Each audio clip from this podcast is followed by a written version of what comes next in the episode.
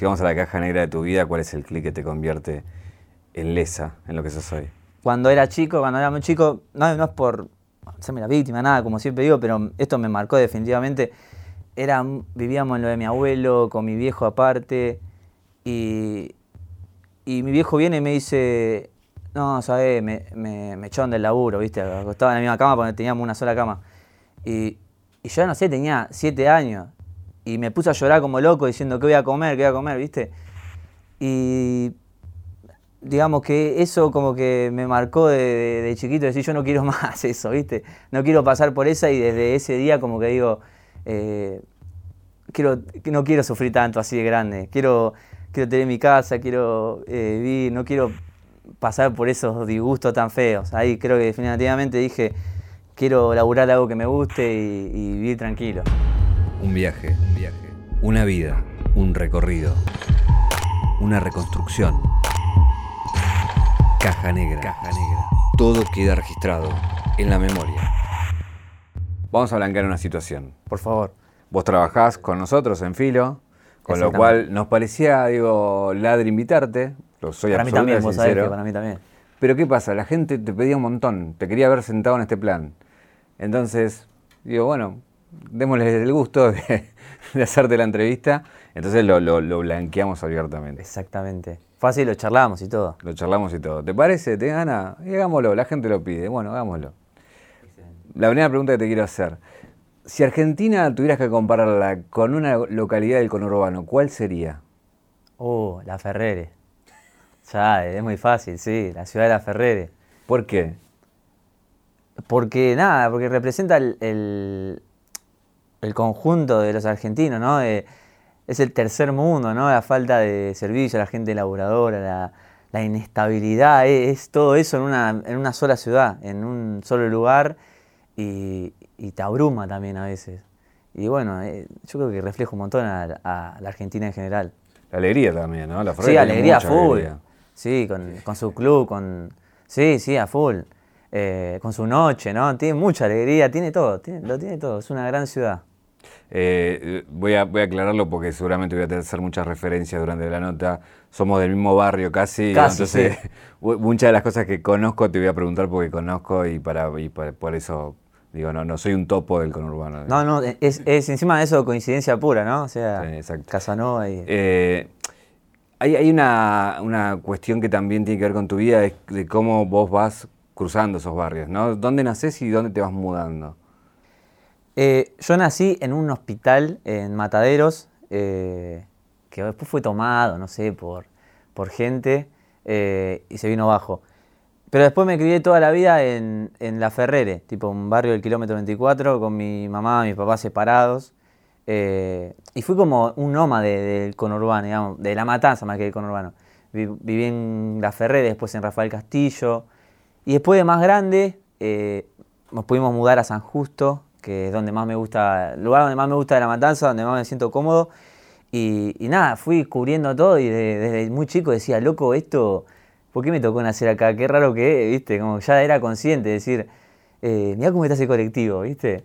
Y, y también yo al ir al colegio siempre tenía que, viajar un montón y, y, veía a toda la gente, ¿no? Iba parado, me buscaba un huequito en el colectivo para viajar sentado al lado de la máquina, ¿no? O sea, eh, como que me daba cuenta, ¿no? De, no sé por qué, de, dónde había nacido y, me parecía re loco.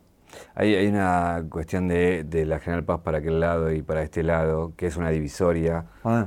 eh, injusta, todo lo que queramos poner, pero es una divisoria. Y en La Matanza hay una divisoria que es la Ruta 3. digamos, de los kilómetros, y si uno va avanzando, está como en mejor posición que. Sí, la columna vertebral, ¿viste? Ve todo la biodiversidad de, de la matanza, le das, le das, le das. Eh, y no te, no te cansás de encontrar cosas nuevas, ¿viste? Eh, y para mí igual Capital era un montón, tipo, mi papá me sacaba Liniers y para mí era ir a Recoleta, ¿viste? Tipo, íbamos a shopping de Liniers a dar vuelta nomás, me vendía un mango y para mí era lo más, ¿me entendés?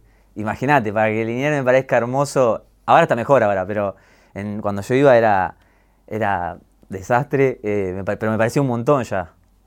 Sí, después también eh, tiene una cuestión de que los bondis que van de la matanza tardan un montón hasta Capital, entonces tiene mucho viaje. Sí, metíamos vuelo con escala fuerte, sí. Sí, sí, acostumbrado a pasar horas y horas y colectivo, ¿no? Eh, eh, cómo, cómo, cómo, no pagarlo, cómo hacerse el boludo, ¿viste? Cuando faltaba algo, ¿no? Ponerse el...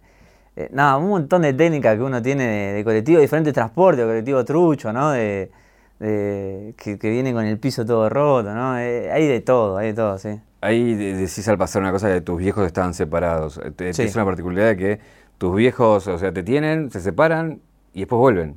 Es un quilombo, sí. El, yo no tuve una familia esas que hay ahora que, son muchos hermanos de dos diferentes padres. Tuve, tuve un hermano más chico, 12 eh, años menor, eh, que 10 años menor, perdón, eh, que nada, mis viejos se separaron cuando yo era muy chico, 6 años y tuvieron a mi hermano, o sea, y salió así.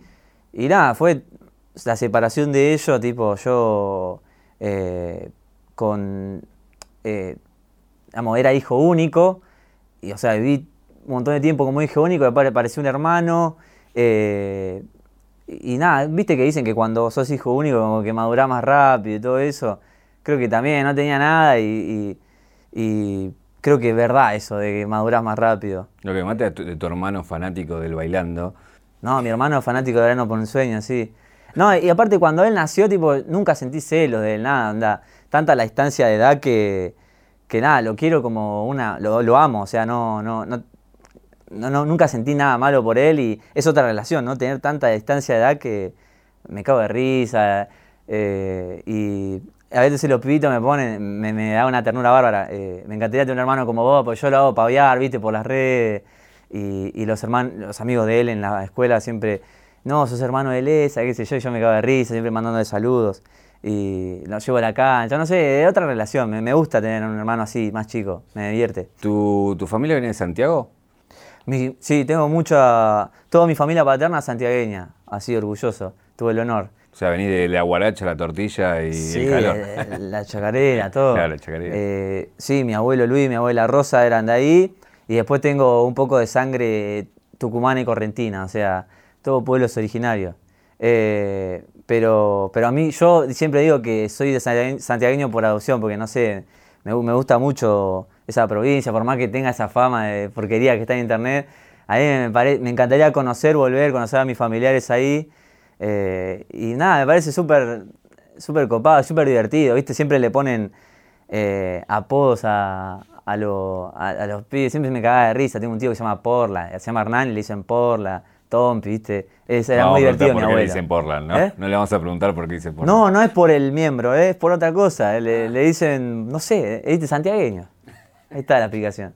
Hay una cosa que una vez me contaste que, define mucho por ahí también. Es, yo soy de una familia que vivió del alquiler. Que siempre vivió en alquiler, digamos, ¿no? Sí, sí. Eh, desde, primer momento con mis viejos, ¿no? Que, yo tengo noción de chico que que no tiene una casa, ¿no? Siempre, eh, desde muy chico que tengo conciencia de que si un día mi viejo no tiene laburo, eh, no, tenemos dónde ir, ¿viste? No es que, bueno, por más que se quede sin laburo, vamos a tener un techo. Y entonces, desde chico como que sentí como una, presión, una culpa, algo, ¿viste? De, uh, loco, eh, siempre tuve consciente de preguntarle a mi viejo de chico, che, ¿cómo va el trabajo? qué sé yo, mi mamá, viste, no alcanza y y siempre con ese miedo de quedarme en la calle, ¿viste? Desde muy chico. Entonces, eh, después fui creciendo y como que en el secundario ya sentía la, obligación de ir a trabajar, cosa que hoy digo, qué pelotudo, no tenía que sentido eso. Y pero al tener esto de, que siempre hacer cosas, siempre querer salir y hacer cosas, empecé a trabajar de muy chico y nada, la pasé bien, todo, pero eh, hoy en día digo, no, no, no correspondía a eso, ¿viste? Ahí eh, recién lo, mencionabas medio al pasar, pero no terminas de completar la frase, que tiene que ver con ese sentimiento y, esa vida que, que, arrancabas de tu viejo, poniéndote el, guardapolvo para pagar escolar o colándote. Sí, a full. O hacerme dormido, ¿viste? Me alzaba. Porque yo iba al colegio, eh, mi viejo, no sé, siempre nos faltó algo, pero como que la primera me, fue, me llevaron a una escuela de, privada, ¿viste? Y era el único que le costaba un montón, ¿viste? Pagar la cuota. Y nada, después cuando salía del colegio, me ponía guardapolo de la escuela pública, ¿viste? Para pagar 10 centavos. Eh, y nada, eran cosas que tenía que hacer siempre, ¿viste? O, o, me, hacía, viste, me alzaba mi viejo y me decía, hacete el dormido, subimos, vamos al fondo. Eh, y nada, cosas así porque posta, mi viejo me la pintaba como un juego, pero porque no faltaba el mango, viste. Y... Como, en La vida es bella del conurbano. Sí, algo así. Pero tampoco, viste, me hago la víctima. Era una cuestión de... Para yo me caga de risa, qué sé yo, no, no. Decía, como que era optimista, ¿viste? De chico, ya va a cambiar. Es la vida de la mayoría del porcentaje de la población también, digo, ¿no? A full. No es una cuestión de Y eso también reflejo un poco en, el canal, ¿viste? No tanto drama de. Oh, el, conurbano, la pobreza, digamos. Em, sí, obvio, es una cagada eso, pero. Eh, nada, la gente de ahí no, no, está todo el día sufriendo, quiere salir adelante. No, es que para mí es lo contrario, la gente está todo el día poniendo la alegría algo que, a veces debería entristecerte. Vos viste la, Navidad, fiesta, cómo se viven ahí, es otra cosa, eh, joda, eh, pasarla full, no hay mañana. ¿Tu viejo repositor? Sí. ¿Vos también le pegaste ese laburo en un momento? Sí, siempre mi viejo, viste, anduvo por todos lados, pero donde más lo vi fue trabajando de repositor, también fue tachero, por todos lados. Y un día, eh, cuando ya era más o menos grande, 10, 12 años, eh, pegó un laburo de repositor grande y en una empresa muy conocida. Y, yo al salir de la, de la escuela, como que decía, no, tengo que ir ya, ¿viste? Como me metía en la presión, tengo que laburar ya. Ellos no me presionaban nada, pero tengo que laburar, fui a tirar currículum por todos lados y pegué el mismo laburo que él. Y, nada, como que me renegaba un poco de eso, ¿viste? Porque yo lo veía laburar un montón a mi viejo, venía cansado, decía, yo también lo mismo. es la, eh, no sé, son los genes, la puta que lo parió, decía, ¿viste? Y decía, ¿cuándo va a terminar esto? Mi viejo, mi abuelo albañil decía, dale, tiene que venir algo. Y ahora, no te conté de otra vuelta, que me parece re loco que ahora con YouTube, tipo esa misma empresa, digamos, eh, trabaja conmigo en el canal y, digamos, eh, para mí es súper loco. Y mi viejo se cae de risa, qué sé yo. O sea, esa empresa hoy te apoya, digamos. Sí, me, ayuda, me ayuda, sí. antes no. antes me hacía renegar. Eh, igual es loca la historia porque digo, hoy con, el tiempo es vos pegando en YouTube y tu viejo recibiéndose de abogado. Sí, a full. Es re loco. Sí, eh, eh, viejo está re loco. ya sí, se recibió muy grande, ¿no? Ahora es abogado él. digamos, lo, lo amo un montón. pero digamos, él está orgulloso de mí, pero bueno, tenemos mucha diferencia, ¿viste? Lo, pero lo, valoro mucho todo lo que hizo por mí, amigos viejos, ¿viste? Todo lo, siempre me apoyaron en todo, ¿viste? Nunca... Yo no sé si hubiera podido hacer lo mismo que hice eh, si no hubiera tenido el apoyo de ellos. Eh, veo que muchos padres de mis amigos no, no son tan de fierro como los míos y nada, siempre voy a estar agradecido. Hay, hay una cosa que me impresionó la primera vez que nos, que nos, que nos vimos, que fue que me dijiste, eh, te había preguntado si habías estudiado, y vos me dijiste, no, porque no enseñan lo que yo quiero aprender. Sí, estudié, claro, iba a la universidad, estudié comunicación, pasé por muchos, eh, escuela de periodismo y todo, y, yo de primera sentía que, no me estaban enseñando el comunicar como se comunica ahora. Eh, siempre digo así, en forma de chiste, no es por bardear, pero me enseñaban a hablar como un noticiero, conductor de noticiero, y, y decía, no es por acá, mirá, tenemos las redes sociales por este lado, y y nadie la está explotando y me estás enseñando a hablar como en Telenoche y, no quiero eso.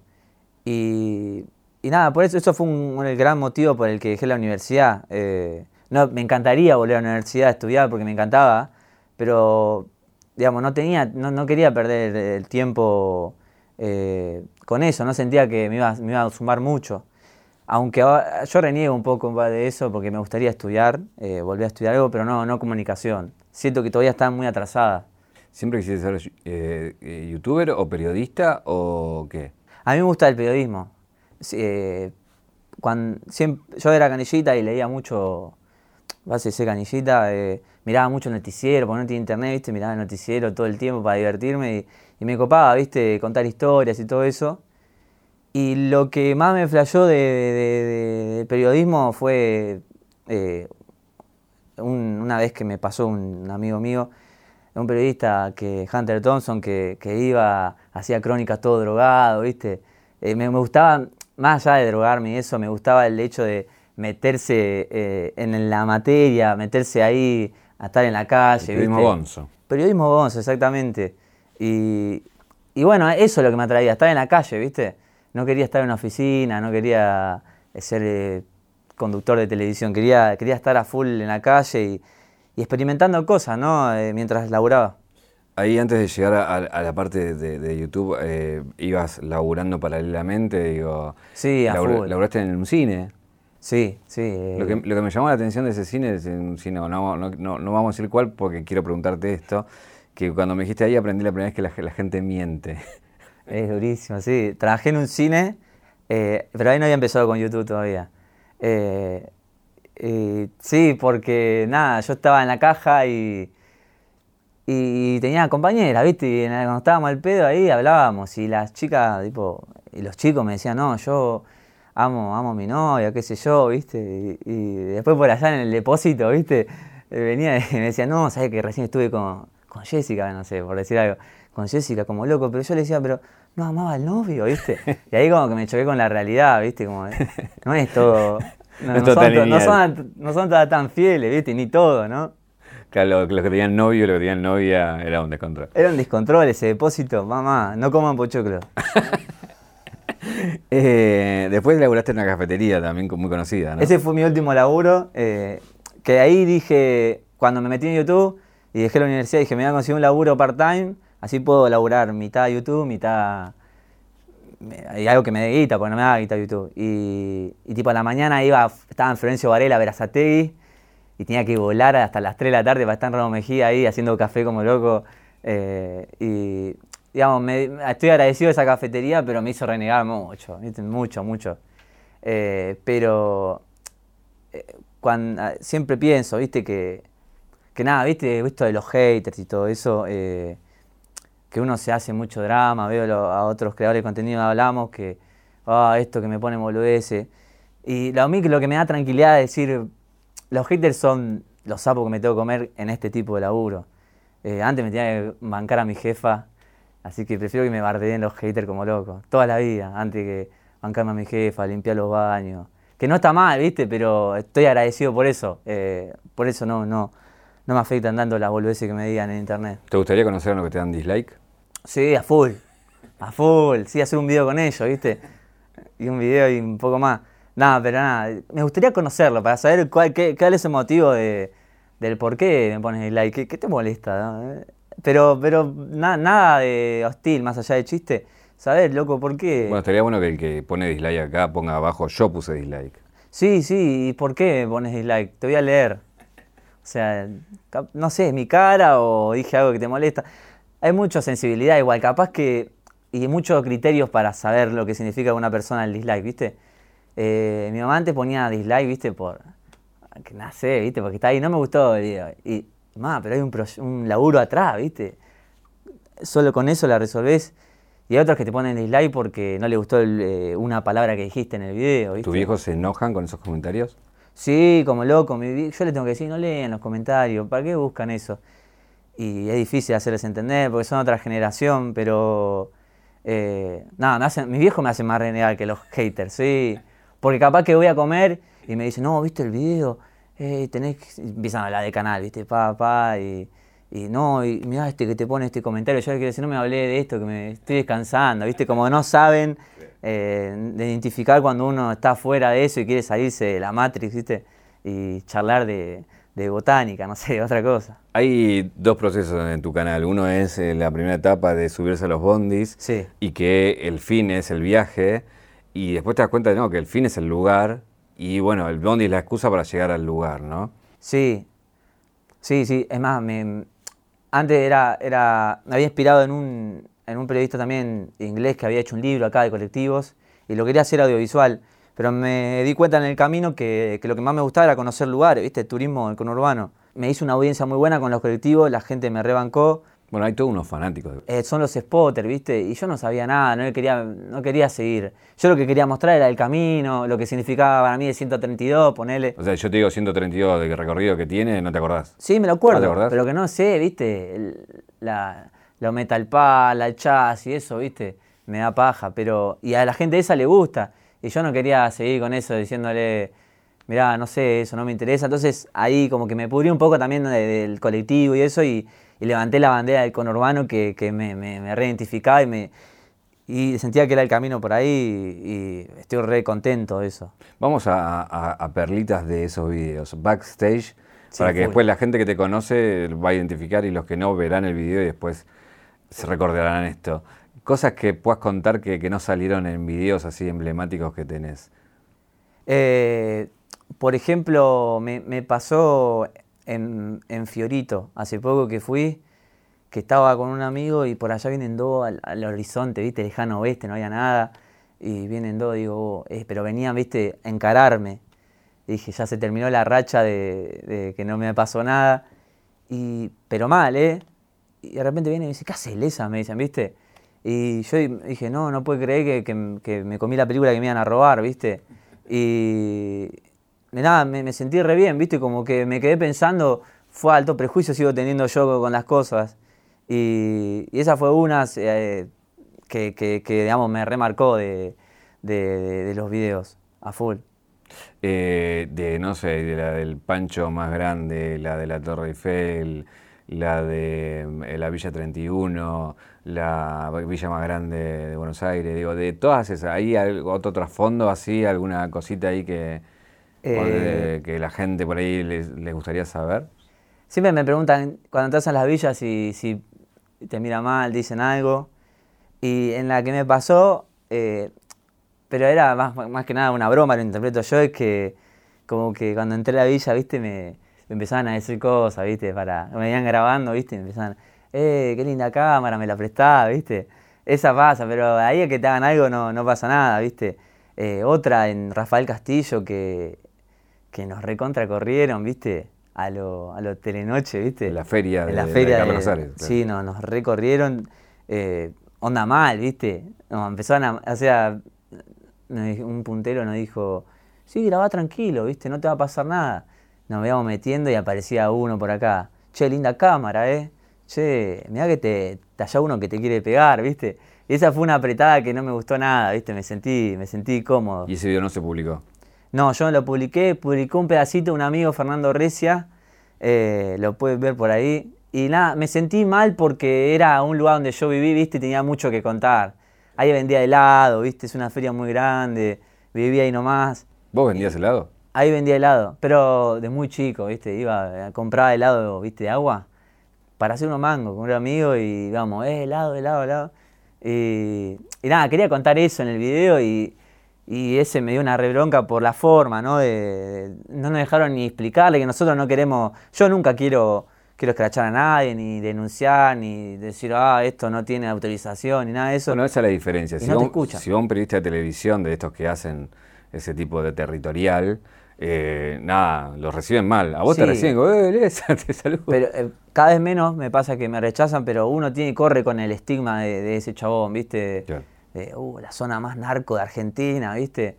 Y, la gente flashea que le vas a escrachar así, ¿viste?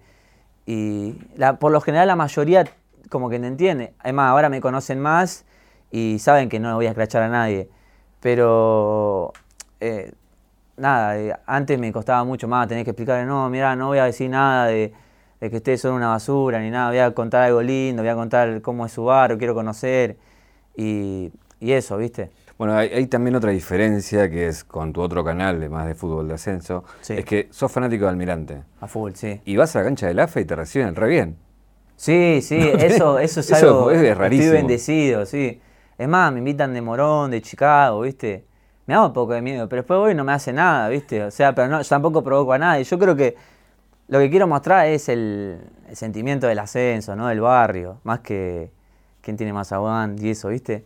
Eh, aunque me guste un poco el termo, pero quiero mostrar eso y ellos entienden eso, ¿viste? Bueno, hay, hay uno que hace que la Villa Palito creo que es la de... La Chicago Almirante. Chicago Almirante. Eh, para mí es como un García Márquez audiovisual de realismo mágico, básicamente. Uh, qué buena piropo que me tiró Julio. No, pero puesta no porque... Está armado esto. No, no te, cuando, lo, cuando lo vi me, me, dio eso, digo, esto es increíble. Sí, es o sea, que, que veanlo el que no lo vio.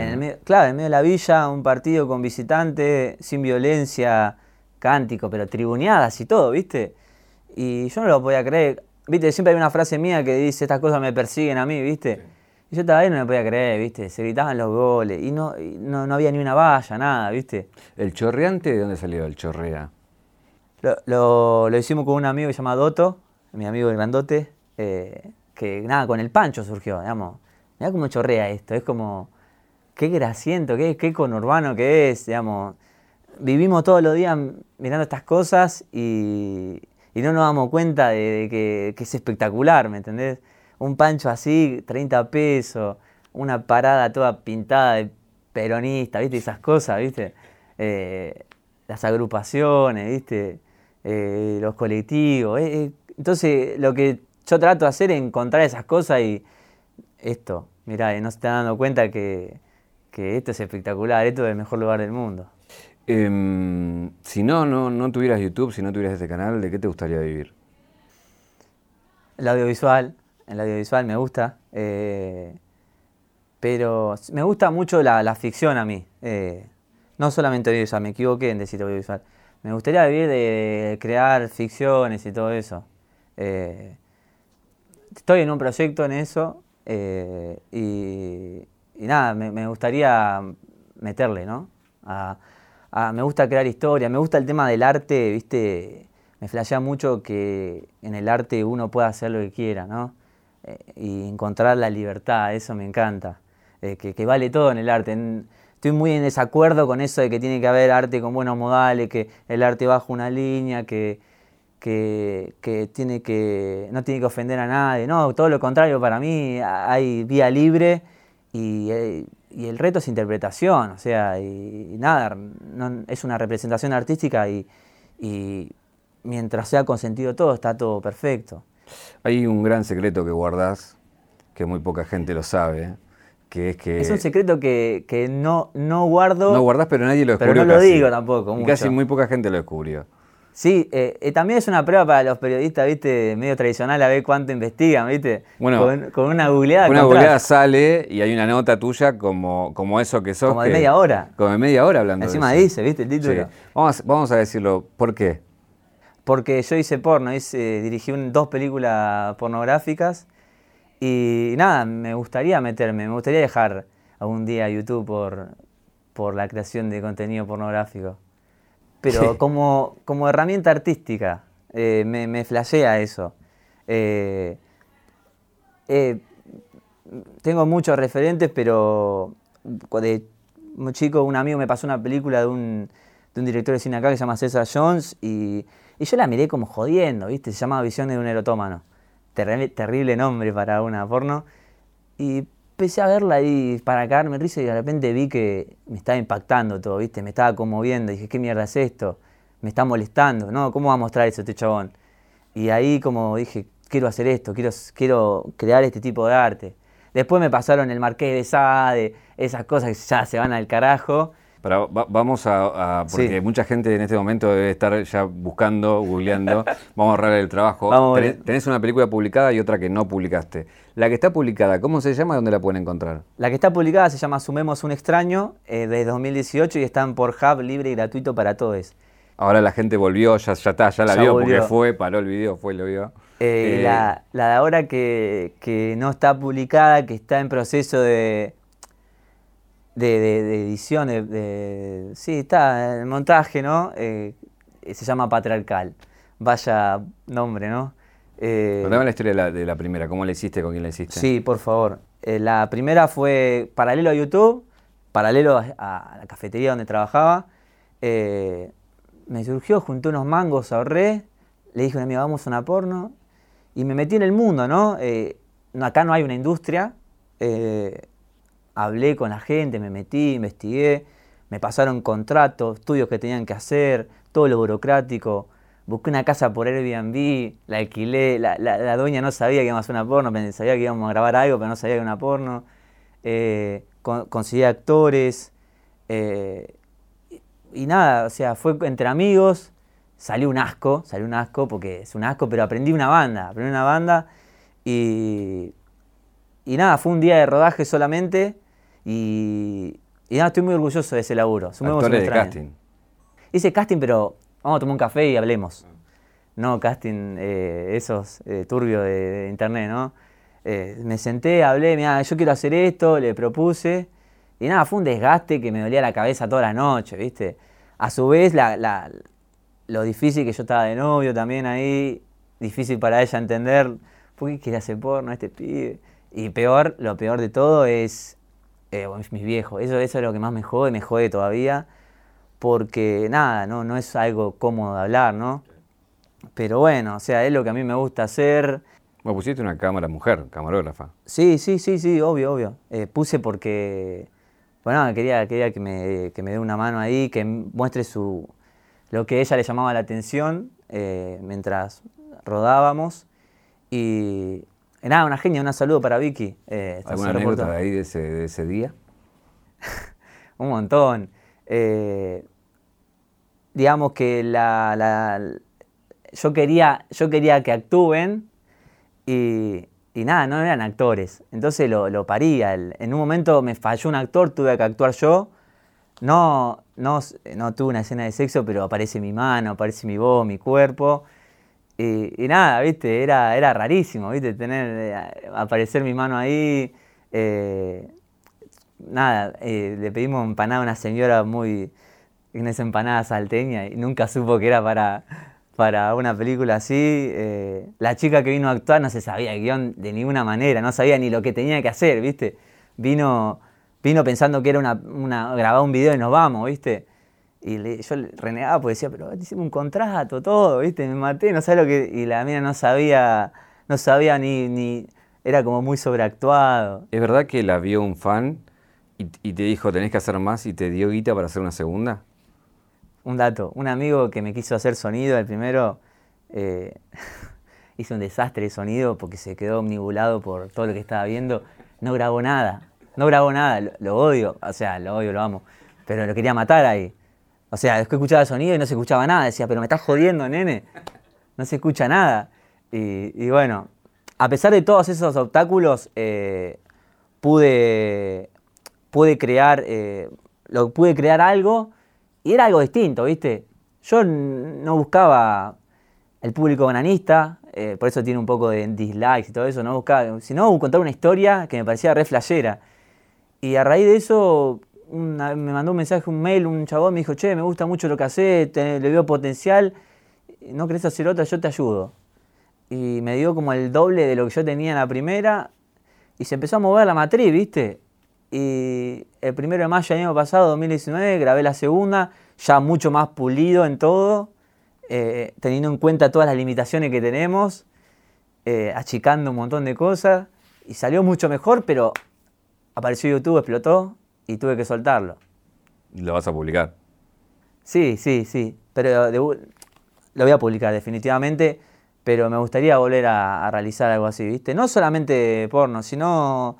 Eh, de audiovisual, tipo crear contenido, eh, crear historias, contar historias, viste, que, te hagan pensar, cuestionar, ¿no? A mí mismo, ¿no? Eh, porque creo que en lo, en lo porno creo que tipo de sexo está como sobrevalorado, ¿viste? Yo no soy muy sexual, pero sí, a pesar de eh, que se habla en todos lados, sigue siendo tabú y, me gusta eso de, utilizar el, el porno como una herramienta narrativa, ¿viste? Tuve la chance de ver el tráiler de la segunda y la historia de un padre y un hijo.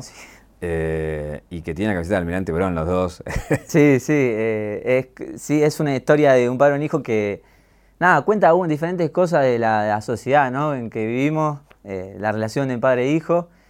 Y, y nada, como, como mandatos ¿no? que uno carga de chico.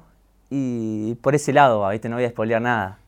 Eh, recién hablabas de lo que te gustaría hacer y demás, pero también hay, hay un sueño, una vez me contaste, de, que te gustaría ir a Las Vegas. Sí, a full.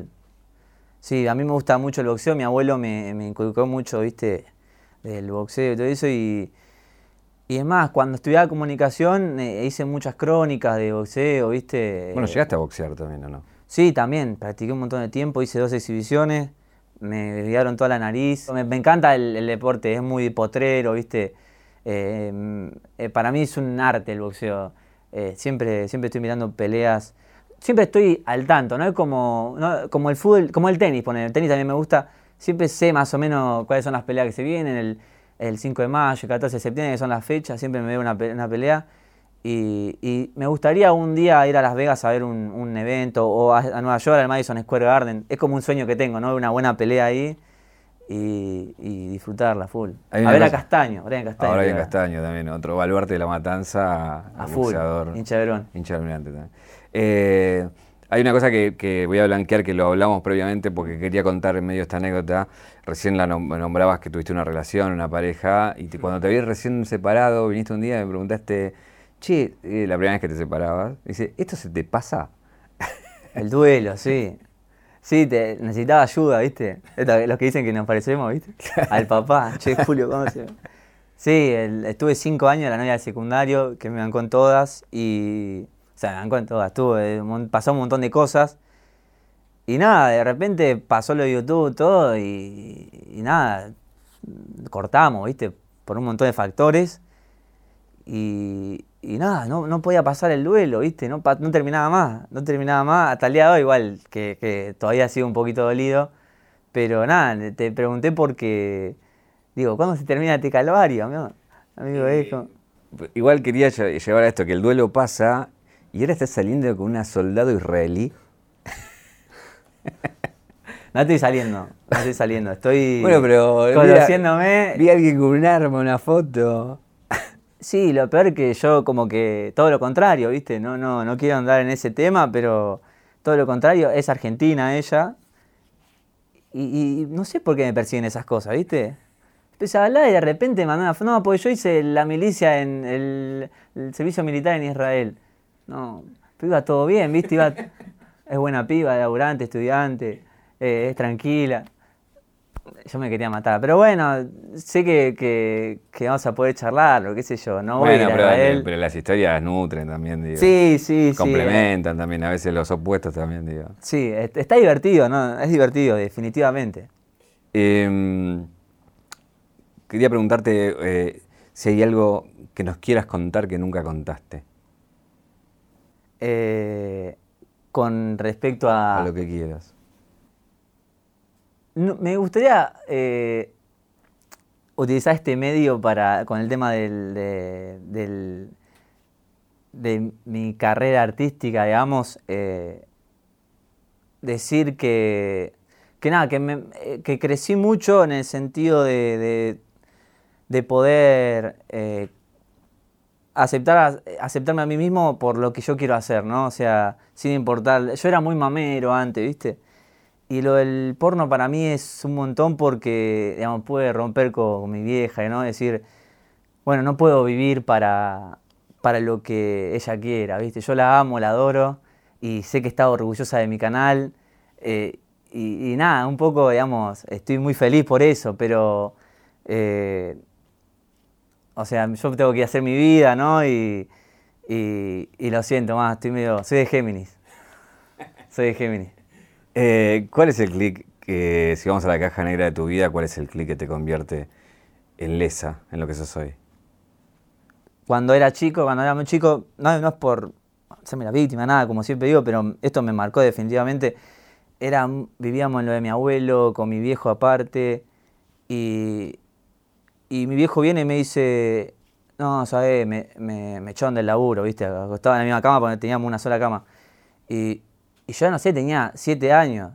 Y me puse a llorar como loco diciendo que voy a comer, que voy a comer, ¿viste? Y digamos que eso como que me marcó de, chiquito, decir yo no quiero más eso, ¿viste? No quiero pasar por esa y desde ese día como que digo, eh, quiero, no quiero sufrir tanto así de grande, quiero quiero tener mi casa, quiero eh, vivir, no quiero pasar por esos disgustos tan feos. Ahí creo que definitivamente dije, quiero laburar algo que me guste y, vivir tranquilo. Em, digo, hablamos de muchas cosas y creo que lo hablamos por la confianza que tenemos, que quizás con otro entrevistado hubiese, sido, distinto. Eh, y como sabes, hay una caja negra y adentro hay algo. a ver con qué me eh, vas a sorprender, Julito.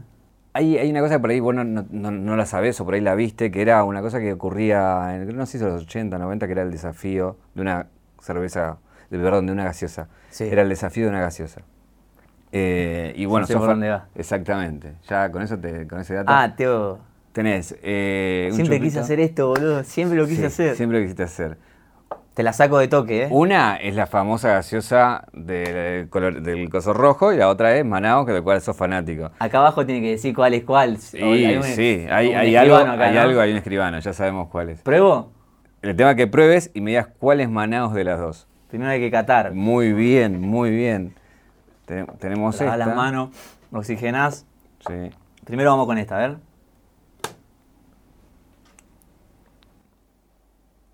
Esta está caliente, ¿vale? Eso varía. La primera. Creo que ya sé cuál es. Vamos de nuevo.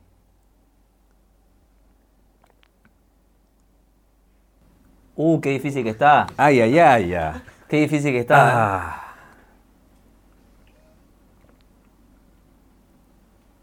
No, le voy a errar, boludo. No. Esta es Coca-Cola. La que tiene la marca, que es esta marca que hicimos, es Manaos. Le pegué, ¿viste? Me pegaste. Recibido. Certificado chorreante. Eh, bueno, uno de los sueños es que entrar a Manaos, ¿no? Vamos, vamos a lograrlo. que, que entrar a Manaos y que me tiren un regalito, no pido plata, pero una, una cajita de Manaos tanto que le di. Claro, ac- aclaremos que esto no es auspiciado ni nada, No, porque, ojalá. vos, porque vos eh, hablas mucho de, de, de- de Manaos. Eh, ¿Hay algo de lo, que- de lo que no hablamos que nos faltó? Estuviste muy bien, Julito. No, vos estuviste, yo no hablé, vos. Eh, no, tu laburo. Eh, no, no, ninguna. El, ¿Cuál será el próximo video para Filo? Esa puede ser la pregunta. Miedo. No sé cuál es. Eh, ¿Cuál es la pregunta que no te hice y que te hubiera gustado que te haga? Eh, ¿Cuánto tiempo más me veo en YouTube? Tengo fecha.